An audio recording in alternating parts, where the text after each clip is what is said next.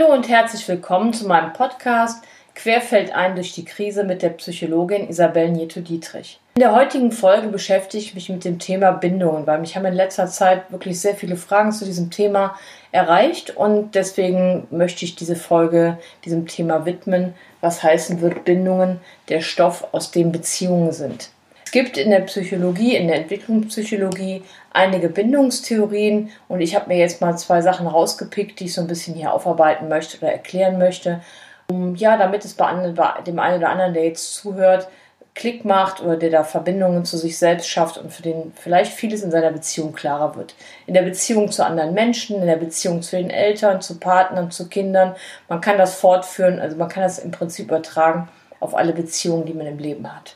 Was bedeutet Beziehung? Beziehungen sind existenziell und bei Beziehungen geht man von einer besonderen Chemie aus. Sie haben das auch schon bestimmt in Ihrem Leben schon mal gehabt, dass Sie jemanden getroffen haben und irgendwie fließt da eine Chemie.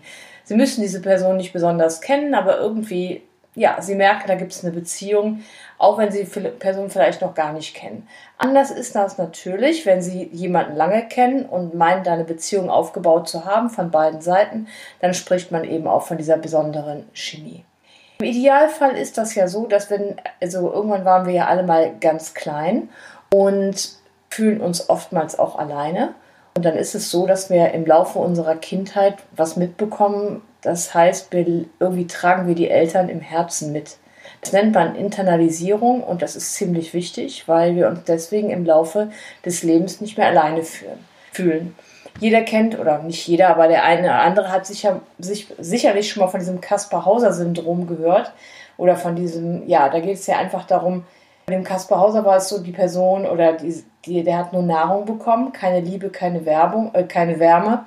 Und die, diese Menschen sterben halt. Und das soll eben zeigen, welche Folgen Vernachlässigung hat, fehlende Sicherheit.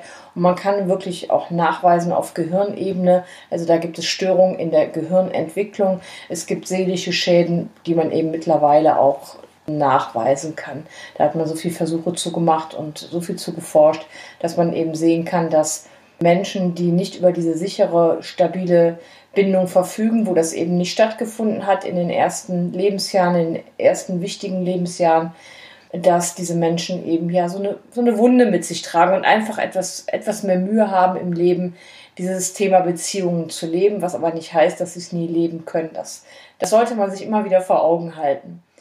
Genau, das Wichtige, was dazu zu sagen ist, dass eben wir Sicherheit brauchen, wir brauchen Zuwendung und dann tragen wir eben die Person in uns, die Mutter oder den Vater, egal wo wir hingehen. Und das können wir auch in Partnerschaften feststellen, wenn wir vielleicht eine Partnerschaft haben und wir sind für eine Zeit getrennt, entweder der andere arbeitet woanders oder das Kind ist woanders oder ich als Kind verreise für längere Zeit, habe ich aber so das Gefühl, dass ich die andere Person noch in mir tragen. Das gibt mir Sicherheit und das tut mir gut. Genau, und das ist einfach so das Ide naja, ideal. Ich will davon eigentlich gar nicht sprechen, aber so wünschen wir uns das alle natürlich. Insgeheim, dass unsere Bedürfnisse bemerkt wurden und erfüllt wurden in einer sehr wichtigen Phase des Lebens und nämlich, das ist nämlich ganz früh.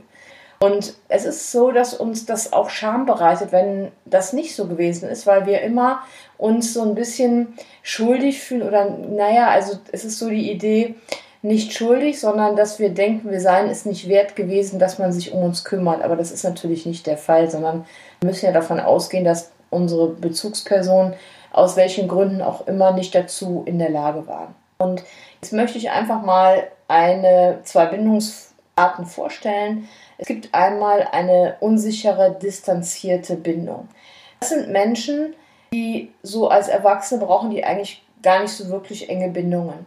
Die können sehr gut allein sein und die können auch sehr gut mit, ja, also mit Enttäuschung und Schmerz zurechtkommen, weil die das gar nicht so wahrnehmen, wie vielleicht andere sicher gebundene das, ja, das so bemerken. Die können so vor sich hin leben und kennen das nicht anders. Sie leben immer mit so einem so einem kleinen Hintertürchen, einfach ein bisschen distanziert. Das heißt nicht, dass sie keine Freunde haben, haben sie, aber sie gehen nicht so gerne in Abhängigkeit zu anderen Menschen, was ja Beziehungen in irgendeiner Form auch immer beinhaltet, sondern was sie sogar lieber machen, ist dass sie andere von sich abhängig machen. Und ja, das ist so die eine Sache. Und das sind oftmals auch Menschen, die sehr gerne denken, auch sehr dem Intellekt zugewandt sind und aber auch dann oftmals Drogen zugeneigt sind.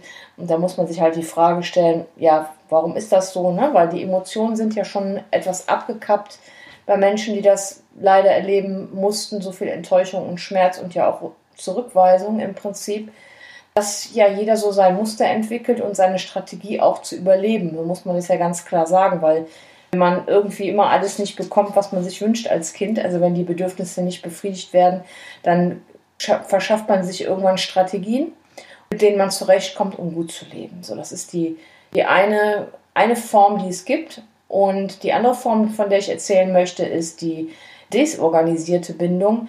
Das ist die Bindung, die man häufig hört im Kontext mit Gewalt und Missbrauch, also mit Traumata. Da gibt es, also diese Menschen haben im Prinzip keine funktionierende Strategie, um, um Beziehungen zu führen.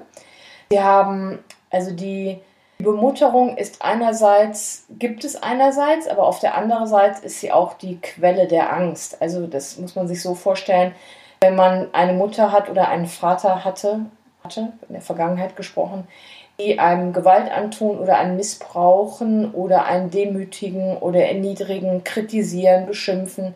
Also Trauma beinhaltet ja nicht nur körperliche Gewalt, sondern ich hatte in der Folge davor von emotionalem Missbrauch gesprochen. Das hinterlässt eben auch Spuren. So. Und auf der einen Seite ist es die Person, die einem beispielsweise jeden Tag Essen gibt, wenn es jetzt denn so ist. Und auf der anderen Seite hat man Angst, weil es eben ja dann auch diese Zurückweisung und Erniedrigung und Abwertung geht. Und das ist natürlich eine massive Konfusion, der man da ausgesetzt war. Und wir müssen einfach davon ausgehen oder wissen ja, dass ja, dass das über einen sehr langen Zeitraum ist und dass das natürlich sich auswirkt auf Beziehungen, die wir dann führen. Genau, also das war jetzt die disorganisierte und davor, das war so die, diese unsicher distanzierte Bindung. Genau, wenn Sie das interessiert, ich werde sicherlich in den nächsten Folgen nochmal ein bisschen was dazu machen, weil das sehr viele Menschen interessiert. Aber an dieser Stelle würde ich das dann gerne erstmal dabei belassen als kleinen Gedankenanstoß und bedanke mich wieder mal fürs Zuhören, wünsche einen schönen Tag und verbleibe hiermit mit herzlichen Grüßen. Ihre Isabel Nieto-Dietrich.